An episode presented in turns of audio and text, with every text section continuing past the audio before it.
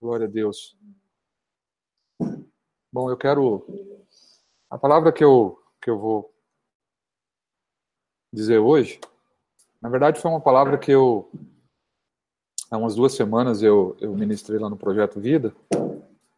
E quero, quero ser breve e é uma palavra simples, mas que o Senhor falou tanto comigo naquele, naquele dia lá, e creio que falou com, com os meninos lá também, e que todo mundo conhece. É uma palavra que todo mundo conhece a história muito bem. Queria que vocês abrissem a, a sua Bíblia aí, em, no livro de 1 Samuel, capítulo 17. 1 Samuel, capítulo 17.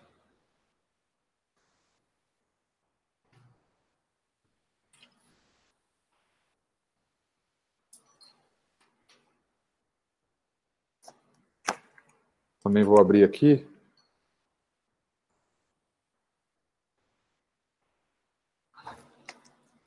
Primeiro livro de Samuel, capítulo 17. Se você já achou, deixa aberto aí já. A gente vai ler alguns versículos desse capítulo. E vocês vão ver que vocês já conhecem bem essa história aqui. Amém? Na sua Bíblia aí, o que, que diz o título? A minha aqui diz o desafio de Golias. Isso, eu acho que tem alguma, alguma coisa a ver esse texto com os nossos dias. Quantos estão enfrentando alguns Golias aí? Ou quantos Golias têm se levantado nesses dias, né? Na vida de muitas famílias aí. Quem, quem sabe esse esse vírus muitos o consideram um Golias, mas Deus quer falar conosco nessa noite através desse texto. Eu queria ler do versículo 1 até o versículo 11. Na verdade, eu queria pedir para o Everton. Everton, você está com a sua Bíblia aberta aí? Lê para nós do versículo 1 até o 11, por favor. Ajuntaram os filisteus as suas tropas para a guerra, e congregaram-se em Socó, que está em Judá, e acamparam-se entre Socó e Azeca, em Éfes-Damim. Porém Saul e os homens de Israel se ajuntaram e acamparam no vale de Elá, e ali ordenaram a batalha contra os filisteus. Estavam estes no monte do lado da Lém, e os israelitas no outro monte do lado da Quem, e entre eles o vale. Então saiu do arraial dos filisteus um homem guerreiro, cujo nome era Golias, de Gate, da altura de seis côvados e um palmo. Trazia na cabeça um capacete de bronze e vestia uma couraça de escamas cujo peso era de cinco mil ciclos de bronze. Trazia caneleiras de bronze nas pernas e um dardo de bronze entre os ombros. A haste da sua lança era como o eixo do tecelão, e a ponta da sua lança de seiscentos ciclos de ferro, e diante dele ia o escudeiro. Parou clamou às tropas de Israel e disse-lhes: Para que saís, formando-vos em linha de batalha? Não sou eu filisteu e vós, servos de Saul? Escolhei dentre vós que desça contra mim. Se ele puder pelejar comigo e me ferir, seremos vossos servos. Porém, se eu o vencer e o ferir, então sereis nossos servos e nos servireis. Disse mais o filisteu: Hoje afronto as tropas de Israel. Dá-me um homem para que ambos pelejemos. Ouvindo Saul e todo o Israel estas palavras do filisteu, espantaram-se e temeram muito. Amém. E a partir do versículo 20, eu quero ler mais três versículos. A partir do versículo, versículo 20. Davi, pois, no dia seguinte, se levantou de madrugada Deixou as ovelhas com um guarda, carregou-se e partiu, como Gessé lhe ordenara. E chegou ao acampamento quando já as tropas saíam para formar-se em ordem de batalha. E a gritos chamavam a peleja. Os israelitas e filisteus se, puder, se puseram em ordem, fileira contra fileira. Davi, deixando o que trouxera aos cuidados do guarda da bagagem, correu à batalha. E chegando, perguntou a seus irmãos se estavam bem. Estando Davi ainda a falar com eles, Eis que vinha subindo do exército dos filisteus um duelista, cujo nome era Golias, o filisteu de Gate, e falou as mesmas coisas que antes falara, e Davi o ouviu. Depois a gente vai ler mais um pouco, mas eu queria parar aqui. Irmãos, na verdade, eu quero falar sobre essa passagem de, dessa batalha famosa que todo mundo conhece, entre Davi e Golias. Mas antes de entrar propriamente na, na batalha, ou entrar propriamente no texto, queria lembrar: é, a gente costuma falar no meio, no meio cristão, e até fora do meio cristão, às vezes, de que quando a gente está passando alguma luta, alguma tribulação, alguma coisa nesse sentido, alguma doença, desemprego, enfim, alguma luta na nossa vida, é, a gente sempre faz, ou se faz um paralelo entre essas dificuldades, esses, essas lutas, com a gente passar por um deserto. Né? A palavra deserto, a palavra vale, né? hoje, duas vezes nessa reunião foi lido o Salmo 23, que o próprio Davi, aqui, o envolvido nessa guerra aqui, escreveu, né? E num determinado versículo do Salmo 23, ele fala: Ainda que eu ande pelo vale da sombra da morte, não temerei mal algum. Então a gente faz um, esse paralelo, né? Quando a gente está tá passando por alguma luta, a gente faz um paralelo com o deserto, com a palavra deserto e com a palavra vale e com esses locais. Mas não só a gente. A Bíblia, por toda a Bíblia, você vai ler é, falando sobre desertos e vales.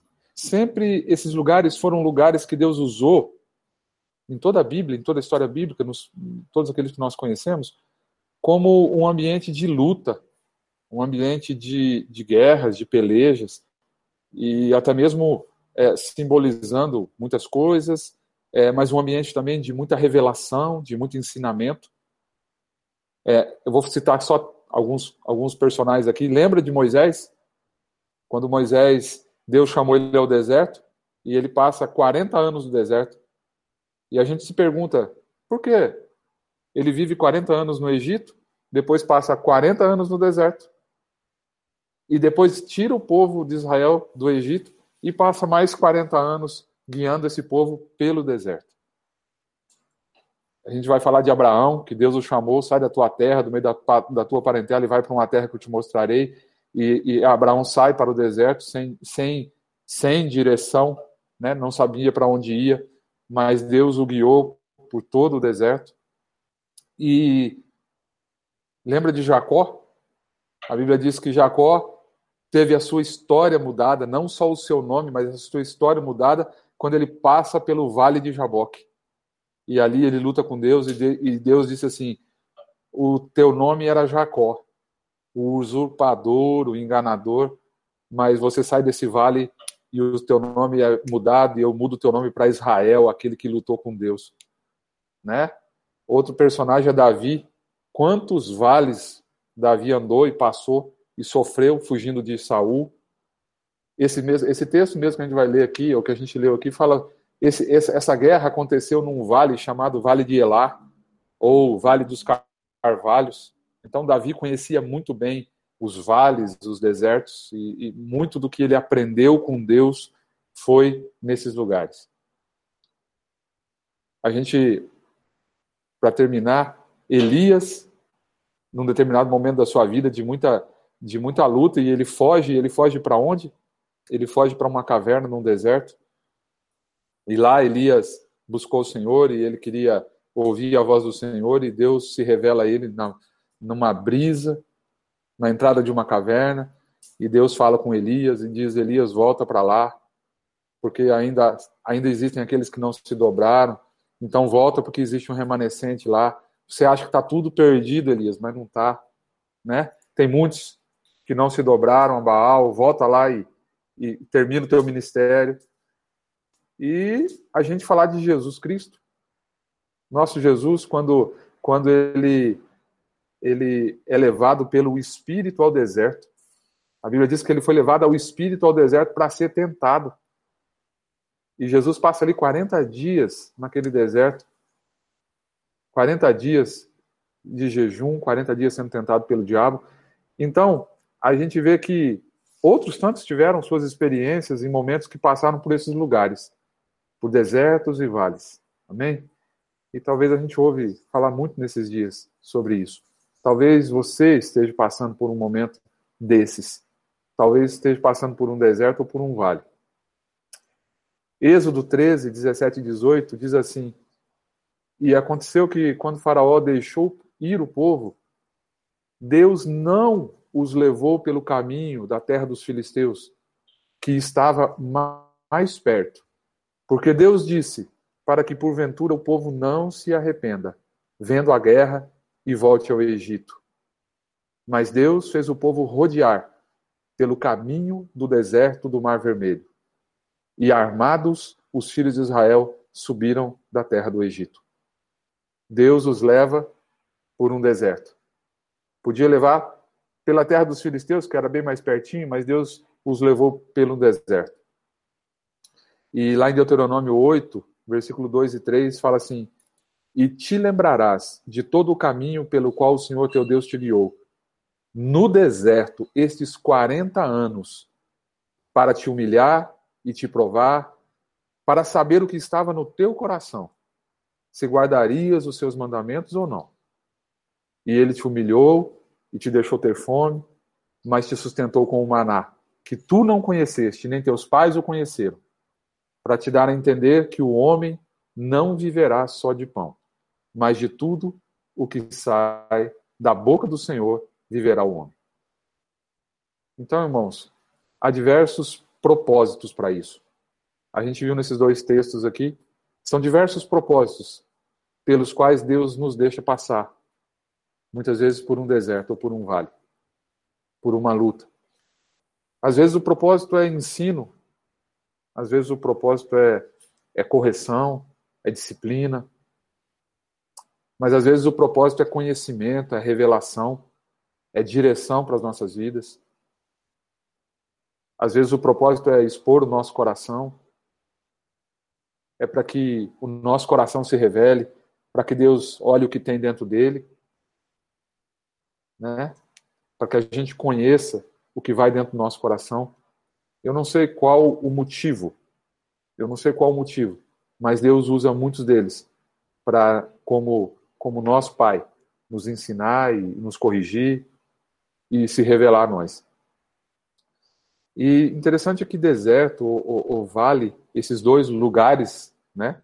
Esses dois locais, eles simbolizam esse momento de. Eu, eu coloquei três características aqui, ou pelo menos duas características aqui. São lugares solitários, são, lugar, são lugares de solidão, é, lugares secos, de sol escaldantes, né? Os vales muitas vezes são vales profundos, as saídas são poucas. Aqui a gente vê nesse texto que a gente leu, existia uma montanha de um lado e do outro, e no meio um deserto, e no meio um vale. Então são lugares onde não se tem muita, muita saída, mas são lugares em que a gente muitas vezes se sente sozinho. E eu queria, então, com essa com essa breve introdução aí sobre desertos, sobre vales e por que Deus muitas vezes nos deixa passar por esses lugares, queria entrar propriamente na nossa história aqui. Primeiro, quem era Davi? Quem era? Eu, eu já falei para vocês que um dos meus personagens preferidos, se eu posso dizer assim, na Bíblia, é esse menino, ou é esse jovem, é esse cara chamado Davi, meu xará. Para quem não sabe, é, o significado do nome de Davi é amado. O amado, né? E, e Davi era o caçula de uma família de alguns filhos, caçula da família de Jessé. E era um menininho que ninguém dava nada por ele. Se você se lembra da história, nem mesmo seu pai se lembrou dele quando, quando Samuel foi lá buscar um rei. E Samuel passa todos os seus filhos mais bonitos, mais jovens, mais vistosos na frente de Samuel ele acaba se esquecendo, tendo um lápis aí, se esquecendo de, de Davi. E eu pergunto aí para os irmãos, o que será que levou Jessé a esquecer de Davi? Porque Samuel falou assim, cadê os teus filhos? E ele traz todo mundo e esquece do Davi. Né? É, eu não sei se... Será que você, quem é pai, tivesse mais de um filho, dois filhos, ia esquecer de um deles? Se alguém chegasse e falasse, manda os teus filhos vir aqui. E ele acabou esquecendo. Eu talvez não esqueceria, mas ele esqueceu de Davi, né? Então é esse menino que até o pai dele se esqueceu dele. E ele tinha uma habilidade incrível. Ele se tornou pastor de ovelhas. Eu não sei se vocês já tiveram, já viram, né, na internet aí, o que, que é um pastor de ovelhas lá no Oriente Médio. Tá? É, são poucos países do Oriente Médio onde se tem, onde se pastoreia ovelhas em, em, em lugares muito é, muito verdes, muita grama, muita. Geralmente no Oriente Médio se pastoreia ovelhas ali em desertos, né? Em lugares bem áridos, a gente costuma ver muitas muitas cenas dessa. E tem umas características desses pastores que é uma profissão, irmãos, ou é um chamado meio solitário. Você vê um pastor cuidando ali de um rebanho de ovelhas e ele anda muito tempo com essas ovelhas pelos montes ou pelos lugares ali buscando pastagem, buscando alimento para essas ovelhas. Mas geralmente é um, é um, vamos colocar aqui, um ministério solitário. Pastores eram, e ainda são hoje em dia, né?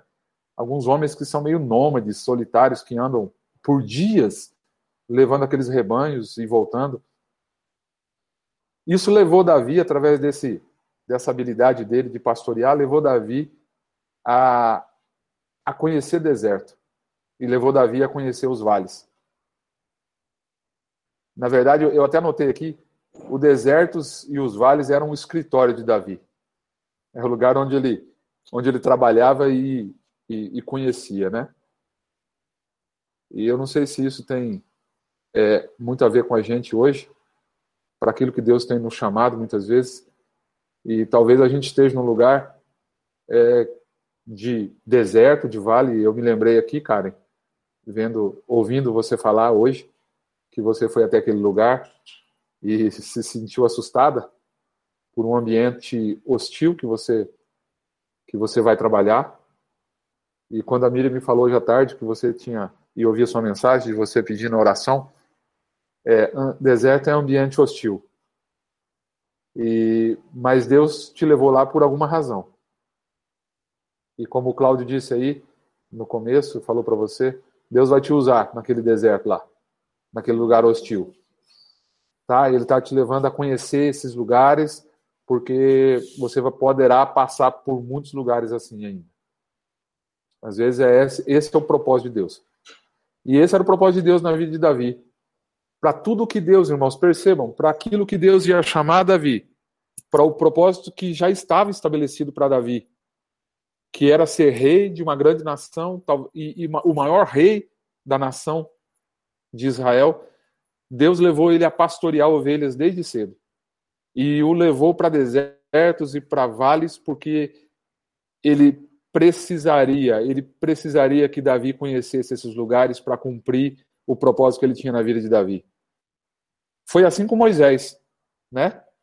Ele tira Moisés do conforto, da zona de conforto, que era o Egito, é sendo filho adotivo aí da filha de Faraó, devia comer do bom e do melhor, devia estudar as ciências do Egito, devia saber tudo isso. Mas para o propósito que Deus tinha para Moisés, ele precisava conhecer o deserto. E então, antes de guiar o povo pelo deserto, Deus o tira sozinho e o leva ao deserto. E por 40 anos, Moisés faz graduação, pós-graduação, mestrado e doutorado em deserto. Porque Deus sabia que ele precisaria conhecer aquele lugar para guiar aquele povo. Fazia parte do propósito dele. Vocês estão entendendo, irmãos? Fazia parte do propósito que Deus tinha para Davi. Fazia parte do propósito que Deus tinha para Moisés. Fazia parte do propósito que Deus tinha para Jesus no seu ministério terreno fazia parte do propósito que Deus tinha para Jacó, que eles passassem por esses lugares, fossem provados nestes lugares, mas também recebessem revelação nesses lugares. Amém? Então, eu fiquei pensando enquanto eu li esse texto, quais eram as experiências desse pastorzinho nas andanças pelo deserto com as suas ovelhas. Eu imagino quantos apertos Davi tinha passado ali sozinho com aquelas ovelhas. Porque ele passava muito tempo sozinho. Né? Quanta situação ele teve que passar sozinho. Quantas situações ele teve que resolver sozinho. Lembra quando ele diz assim, que ele estava no deserto cuidando das ovelhas e de repente chega um urso. E numa outra ocasião chega um leão. E ele nesse texto ele testemunha isso para Saul. E ele disse assim: "Não, fique tranquilo, Saul. Um dia eu estava lá no deserto cuidando das minhas ovelhas e apareceu um leão e um urso. E eu fiz isso e isso e isso. Então, quantos momentos Davi passou naquele deserto? Quantos apertos ele passou sozinho de situações que ele tinha que resolver, porque era só ele e as suas ovelhas. E eu quero dizer para vocês que é no deserto que a nossa fé é fortalecida. São nos vales e nos desertos que, no... que a nossa fé se solidifica. Porque é no deserto e é nos vales que Deus nos provê as experiências que nós precisamos, ou as experiências que nós precisamos para cumprir o propósito que Ele tem para a nossa vida. Esquece, meu irmão.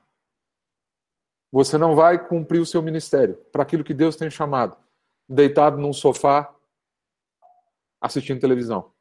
Não.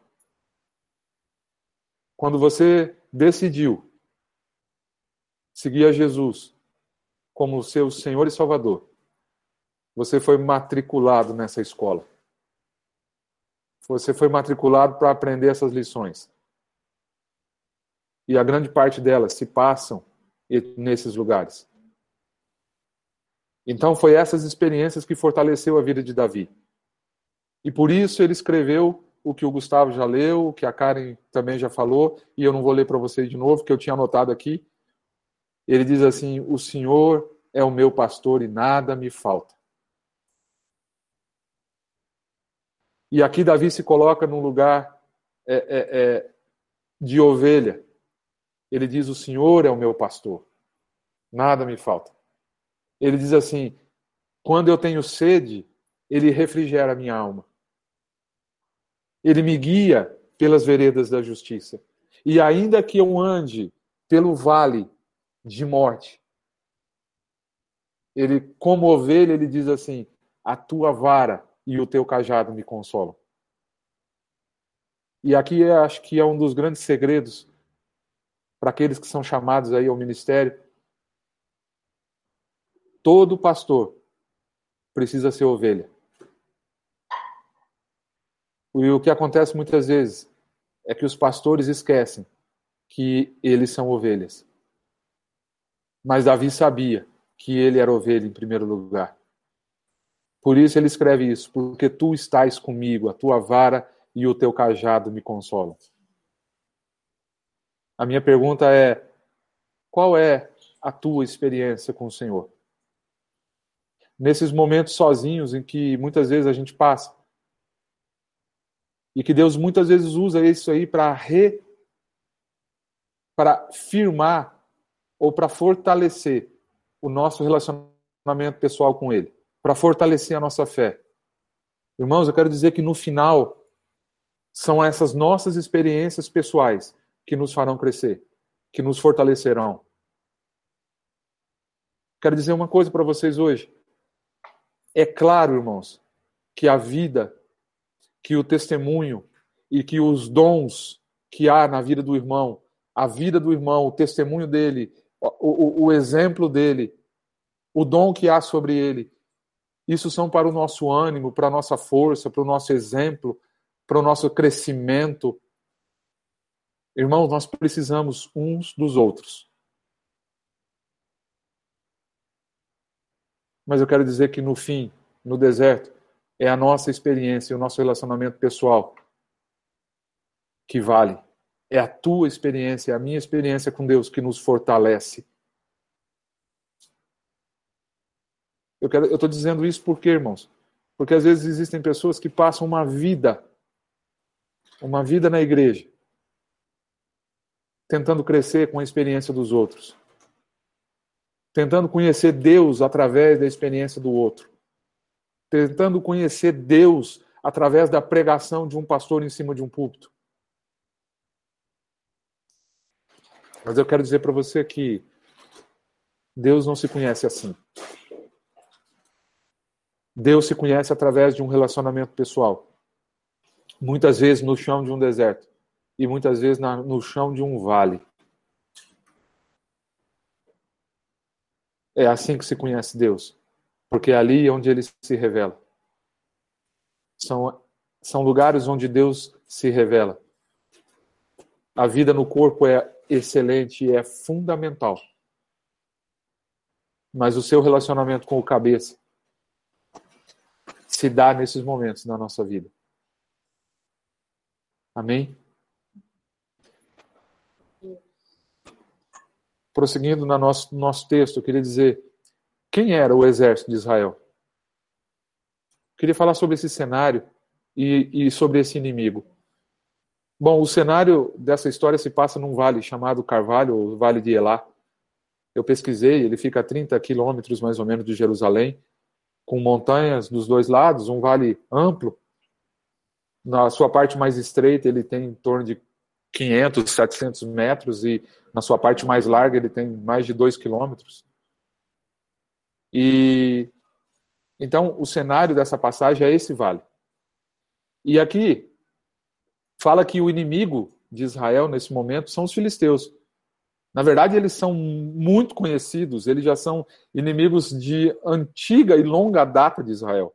A gente acabou de ler o texto lá de Êxodo, dizendo assim que Deus não não deixou ir pela terra dos filisteus, embora sendo mais perto, Deus os levou pelo deserto. E ele disse, e Deus lá no texto de Êxodo é muito, o texto de Êxodo é muito muito claro, ele diz assim: para que os filhos de Israel, vendo a guerra, não fujam, não tenham medo e fujam. Ou seja, lá quando Moisés tirou esse povo do Egito, os filisteus estavam lá prontos para a guerra contra os hebreus. Então, eram inimigos de longa data. Esses inimigos, o exército de Israel já havia vencido muitas vezes, outras horas, outros momentos ele havia perdido, mas era comum a guerra entre esses dois povos. Eu queria parar e perguntar uma coisa para você. Você tem algum inimigo assim? Você tem algum inimigo que de volta e meia ele aparece? Você tem um inimigo que você já venceu ele algumas vezes, mas outras vezes ele venceu? Queria que você guardasse essa pergunta porque esses eram os filisteus na vida do povo de Israel. Né? Volta e meia estavam ali atazinando, volta e meia estavam ali ameaçando, volta e meia eles estavam ali na cara dos israelitas. E queria falar sobre qual é esse exército. Irmãos, esse, a Bíblia diz aqui nesse texto que esse era o exército de Israel. Diz que esse exército venceu batalhas incríveis se você for pegar e ler essa história, esse exército havia vencido batalhas incríveis. Lembra de Jericó? E tantas outras batalhas, eu nem quis anotar todas elas, porque para a gente andar mais rápido, mas era um exército que havia vencido tantas guerras que eram impossíveis quase aos seus olhos, ou humanamente falando, eram impossíveis. Mas eles eram o exército do Deus vivo, e foi esse exército que Deus deu, que Deus usou para dar tantas e tantas vitórias ao povo hebreu. Mas nesse momento, nessa passagem, esses homens, esse exército tão valente, eles estão com medo. Medo não. Na verdade, eles estão apavorados. Eles não sabem o que fazer. E por quê? porque havia um inimigo poderoso do outro lado. O Everton leu aí os primeiros 11 versículos, fala sobre essa máquina de guerra que era Golias. Um cara quase que imbatível. Né? Um cara quase que imbatível. E é interessante que o texto diz que o próprio Saul, em 1 Samuel 17, 11, diz assim: então, ouvindo Saul e todo Israel essas palavras dos filisteus, dos filisteus, espantaram-se e temeram muito. Irmãos, se você for ler sobre Saul, Saul era um guerreiro. Saul também era alto, forte e poderoso na guerra. Vai ler a história de Saul. Mas aqui diz assim que Saul e todo o exército espantaram-se e temeram. Lá no versículo 24 fala assim: Porém, todos os homens em Israel, vendo aquele homem, fugiram de diante dele e temiam grandemente. E eu fiquei pensando, por que, que esse exército temia tanto um homem? Por causa disso daqui, irmãos. E parou e clamou às companhias de Israel e disse-lhes: Para que saireis a ordenar a batalha? Não sou eu filisteu e vós, servos de Saul? Escolhei dentre vós um homem que desça a mim. Se ele puder pelejar comigo e me ferir, a vós seremos por servos. Porém, se eu o vencer e o ferir, então a nós sereis por servos e nos servireis. Disse mais o filisteu: Hoje desafio as companhias de Israel, dizendo: Dai-me um homem para que ambos pelejemos. Irmão, vocês já pensaram na, na qual foi o desafio? E eu fiquei pensando, por que, que eles temiam tanto? Sabe por quê, irmãos? Porque a batalha era individual. Não era exército contra exército. O desafio de Golias era: me dá um homem que lute comigo. Eu vou representar os filisteus e ele representa o povo hebreu. Quem vencer, um se torna servo do outro. Irmãos, a batalha era pessoal, a luta era pessoal. E ninguém, eu fico imaginando ali, né? O exército de Israel escondido nas montanhas, ou numa das montanhas, às vezes, eu não sei, dentro das trincheiras, ou dentro das barracas, batendo o joelho um no outro, e orando para que Saul não entrasse e dissesse assim: Everton, é você que vai. Né? Gustavo, é você que vai. Ô Jair, é você que é grandão, cara. Você que vai. Eles estavam batendo os, os joelhos um no outro de medo. A vantagem era que Saul também estava batendo o joelho um no outro. E a verdade é que se, se tinha alguém dentro do exército para enfrentar aquele Golias, esse alguém era Saul. Porque era o rei e porque talvez seja o mais habilidoso ou o mais forte deles. Mas eu queria dizer que esse exército estava apavorado diante desse desafio. Então, é essa cena que me vem à mente. Todo mundo ali tremendo de medo. Daí um dia, Ariana, chega Davi com um jumentinho carregado de pão, de queijo, e vai lá levar para os seus irmãos, porque o pai tinha pedido. E quando ele chega, Saul, o, o Golias está lá no vale, gritando. Eu acho que devia. Imagina, tinha que descer da montanha, andar uns 200 metros e chegar de frente a outra montanha e, fazer o desafio. E, e Golias estava lá. E eis que chega Davi e escuta. Aquele jovem pequenininho, franzino, e ele quer saber o que está acontecendo. E olha só o que, que diz o versículo 23. E estando ele ainda falando com eles, é, eis que vinha subindo do exército do filisteu o homem guerreiro, cujo nome era Golias, o filisteu de gato. E falou conforme aquelas palavras, e Davi as ouviu. E aí Davi entra numa barraca que tem cinco ou seis soldados tremendo de medo, batendo as perninhas, apavorado, e Davi fala assim: o que, que ele está dizendo? Versículo 26, 27 fala assim: Então Davi falou aos homens que estavam com ele, dizendo: que vocês vão fazer com aquele homem que feria esse filisteu? E tirar essa afronta de sobre Israel. E Davi continua, viu Marino? E olha o que, que ele diz: Quem é este incircunciso filisteu para afrontar os exércitos Deus vivo? Quem ele pensa que é para fazer isso? E o povo lhe tornou a falar conforme aquela palavra, dizendo: Assim farão ao homem que o ferir. E sabe o que significa ele assim farão ao homem?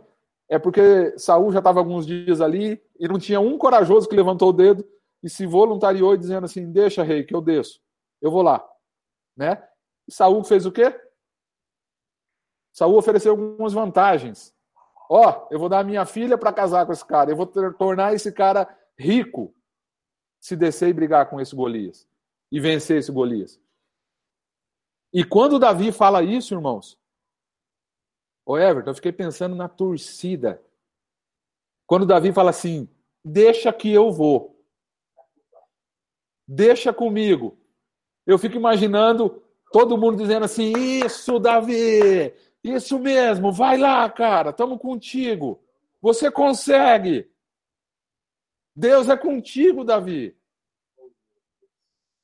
Irmãos, eu quero dizer que isso tem seu valor, viu?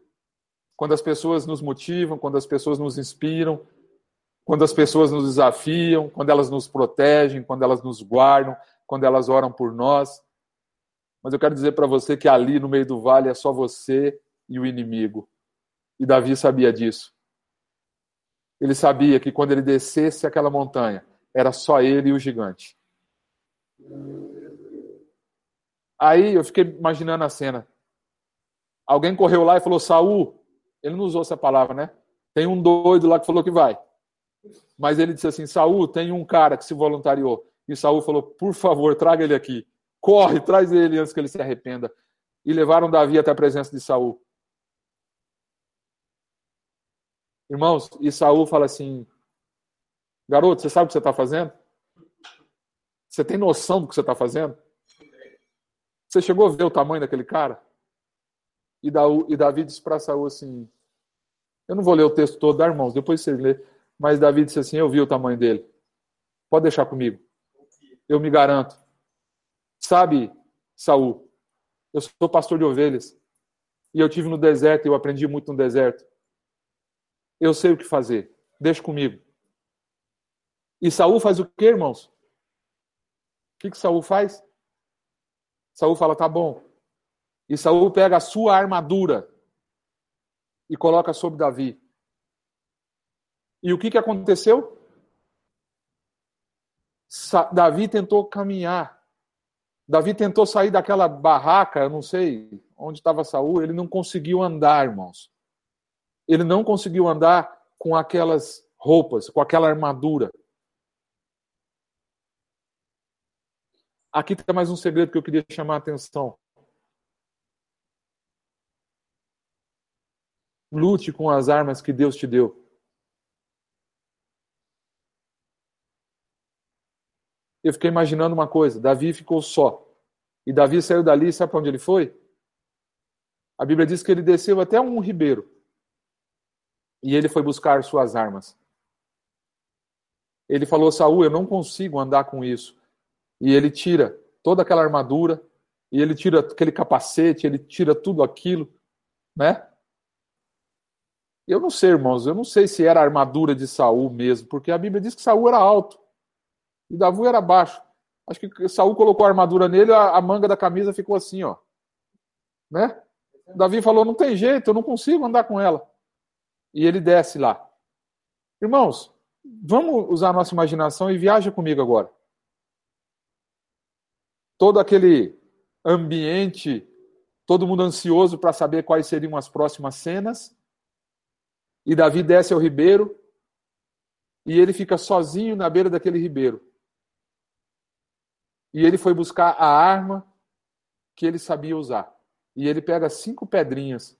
E ele tinha um estilingue na bolsa dele. Irmãos, eu fiquei pensando, naquela caminhada até o ribeiro, no ribeiro e na volta, será que Davi sentiu medo? Será que lá na beira do ribeiro sozinho ele se ajoelhou e disse assim: Deus, me proteja. Senhor, me guarde. Senhor, faça, faça com que eu faça o que eu fiz com o leão, o que eu fiz com o urso. Me ajuda, me ajuda.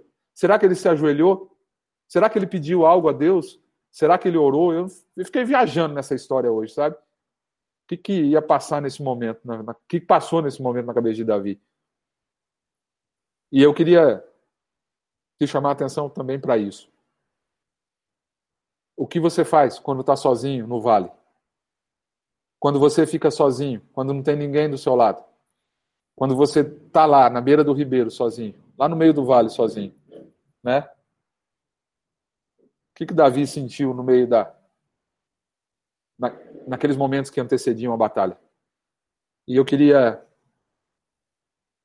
queria contar para vocês e Davi conta depois no texto, mas eu não vou ler. Qual era o grande segredo de Davi? Qual era o grande segredo daquele jovem? Por que aquele menino franzino, por que ele estava tão confiante de que ele poderia derrotar aquele gigante? Por que Davi se sentiu tão seguro e tão confiante de que ele podia derrotar Golias? Irmãos, não tinha sentido, era humanamente impossível. Imagina um menino pequeno, franzino, eu digo magro, ruivinho, enfrentando uma máquina de guerra de quase 3 metros de altura. Irmão, se não bastasse que Golias era forte e tinha todas as armas poderosas que ele tinha, a Bíblia diz que na frente dele ainda ia um escudeiro. Ele ainda tinha ajuda. E o que levou aquele jovem a se sentir tão confiante de que ele poderia vencer aquilo, ou aquele gigante. E o texto, se você continuar, você vai ler que o grande segredo de Davi é que ele conhecia e confiava no Deus que ele servia. As experiências no deserto lhe proporcionaram isso. Ele sabia quem Deus era. Ele sabia quem era o Senhor dos Exércitos. Esse era o grande segredo dele. Porque são nesses momentos de guerra humanamente impossíveis. É que aquilo que nós conhecemos de Deus tem valor. É aquilo que nós conhecemos em Deus. É isso que fundamenta e que nos e que nos sustenta num momento de guerra como esse, ainda que impossível aos olhos humanos. Davi sabia quem era Deus. E ele disse assim: Ele me livrou do leão, e ele me livrou do urso, e ele vai me livrar desse filisteu incircunciso. Irmãos, não era uma confiança, não era uma fé baseada na experiência do outro. Não era uma, uma, circunstância baseada na experiência do seu pai Jessé ou na vida do profeta Samuel. A experiência era dele. É ele que conhecia o Senhor. É ele quem sabia quem Deus era porque ele tinha aprendido no chão de um deserto e no chão de um vale quem Deus era e o que Deus podia fazer. Amém? Dia e noite no deserto e nos vales haviam ensinado a esse pequeno pastor o que Deus era capaz de fazer. Ele sabia o que Deus era capaz de fazer. Não o que ele era capaz, mas o que Deus era capaz de fazer. E eu quero deixar um segredo com vocês. Deus, ele sempre age na simplicidade. Sempre age na simplicidade. Lembra Elias na beira da caverna? Ou dentro da caverna, aguardando Deus falar? A Bíblia diz que ele esperava Deus falar através dos trovões, dos relâmpagos. Não falou com ele. Amém, Cláudio? É isso, é confiar na capacidade de Deus, não na nossa. Mas Deus não falou com Elias no trovão e nem no relâmpago. Deus falou com Elias numa brisa suave que Elias não esperava. Deus falou com ele. Então, irmãos, fique com os ouvidos abertos e atentos. Porque Deus pode estar falando com você agora. Amém? Sabe qual é o segredo de Davi? Quando Saul deveria lutar, quando Saul deveria confiar, ele fugiu. Quando o exército deveria lutar e enfrentar, como tantas vezes o fez, ele se recuou e se escondeu diante do gigante. Mas não Davi. Ele conhecia o Senhor. Ele confiava em Deus. Ele sabia quem era Deus. Ele sabia o que Deus faria de novo. Ele sabia que Deus o livraria de novo. Amém? A maior arma de Davi não eram cinco, as cinco pedrinhas e nem o estilingue dele. A maior arma de Davi era o Senhor dos Exércitos. As cinco pedras e o estilingue, irmãos, aquelas foram as armas que Deus deu a Davi naquela batalha. Quais as armas que Deus está te dando no meio da sua batalha? Quais as armas que você tem no meio da guerra? Hum? Responda aí para você. Quais as armas que Deus te dá no meio da guerra? É a oração? É a comunhão? É a palavra? Quais as armas que Deus dá? Eu quero dizer que esses são meios pelos, quais Deus age. Mas o nosso grande segredo é a nossa fé naquele que Deus pode fazer todas as coisas. Saul tentou ajudar, deu armadura, mas não serviu para Davi. Não serviu. E na simplicidade de um estilingue e cinco pedras, Deus fez o que fez. Sabe por quê? Porque eram as armas que Deus havia dado a ele, ainda que insignificantes aos olhos humanos. Davi não lutou com a arma de Saul. Davi lutou com a arma que ele tinha, que Deus havia dado a ele e que Deus o havia treinado. O que Deus deu para você, irmão, não serve no outro. O que Deus deu ao outro não serve para você. Você pode desfrutar dos dons, irmãos, de que há na vida do seu irmão. Mas lute com as armas que Deus te deu. Amém? Então eu quero encerrar essa palavra e dizer que, assim como Deus age na simplicidade, o mundo julga a aparência. Quando as pessoas olharam para aquele menino, ninguém acreditou nele. Eu acho que aqueles soldados disseram assim: estamos lascados. Estamos lascados. Por que, que nós fomos incentivar esse moleque? Ele é doido. Ele é maluco. A hora que viram, hora que viram ele com, a, com estilingue na mão e cinco pedras, falou: Meu Deus. Né? Isso mesmo, Everton. Imagina Golias. Tanto é que está escrito. Golias olhou para Davi e falou assim: Ah, não. Não, você está de brincadeira. Eu sou um cachorro para você vir comigo com pedra e estilingue? Por favor. Né? Golias caçoou da aparência desse menino, sem uma, um capacete de bronze, sem uma armadura de ferro, sem nada. Ele levou a espada de Saul. Olha só, 17:42 e olhando o filisteu e vendo Davi, o desprezou, porquanto era moço ruivo e de gentil aspecto. Mas eu quero finalizar essa palavra, irmãos. Não sabendo o vale ou o deserto que você está passando, a luta que você está passando. Eu sei a luta que o nosso país está passando. Eu sei o deserto que nós, como cidadãos brasileiros e seres humanos, né? Porque no mundo inteiro isso, por esse vale que nós estamos passando, esse gigante chamado Covid.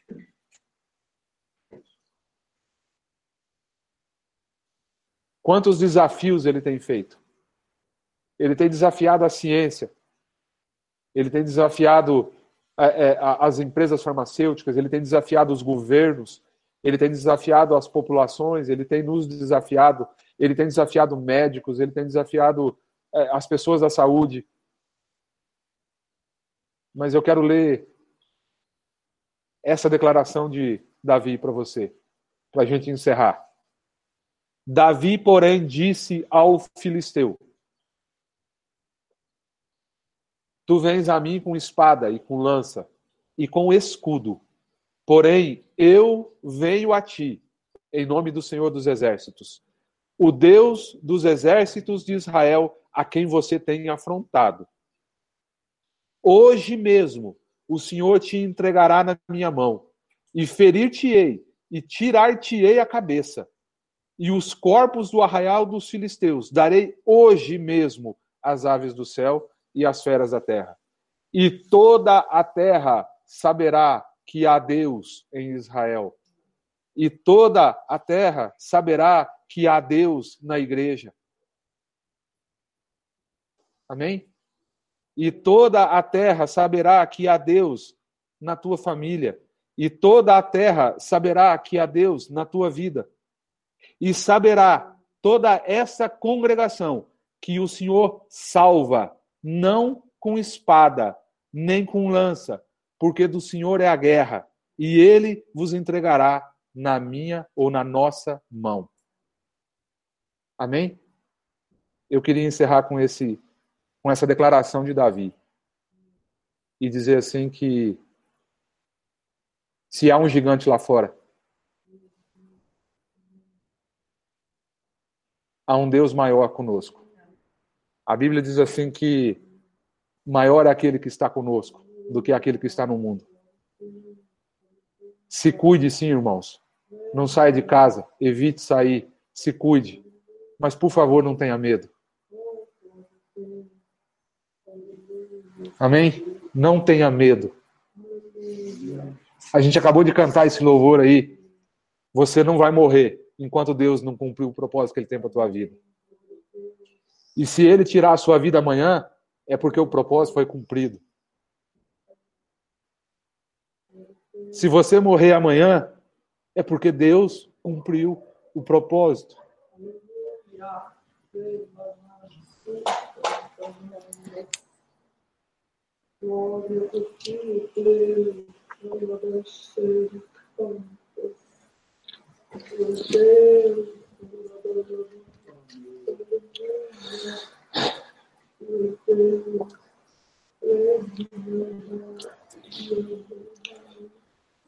Queria pedir para você. Aleluia.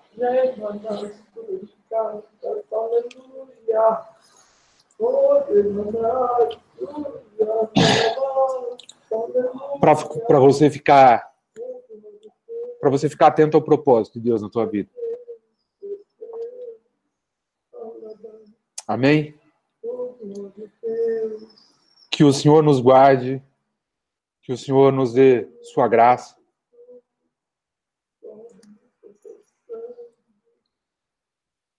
E que o Senhor nos livre de todo mal.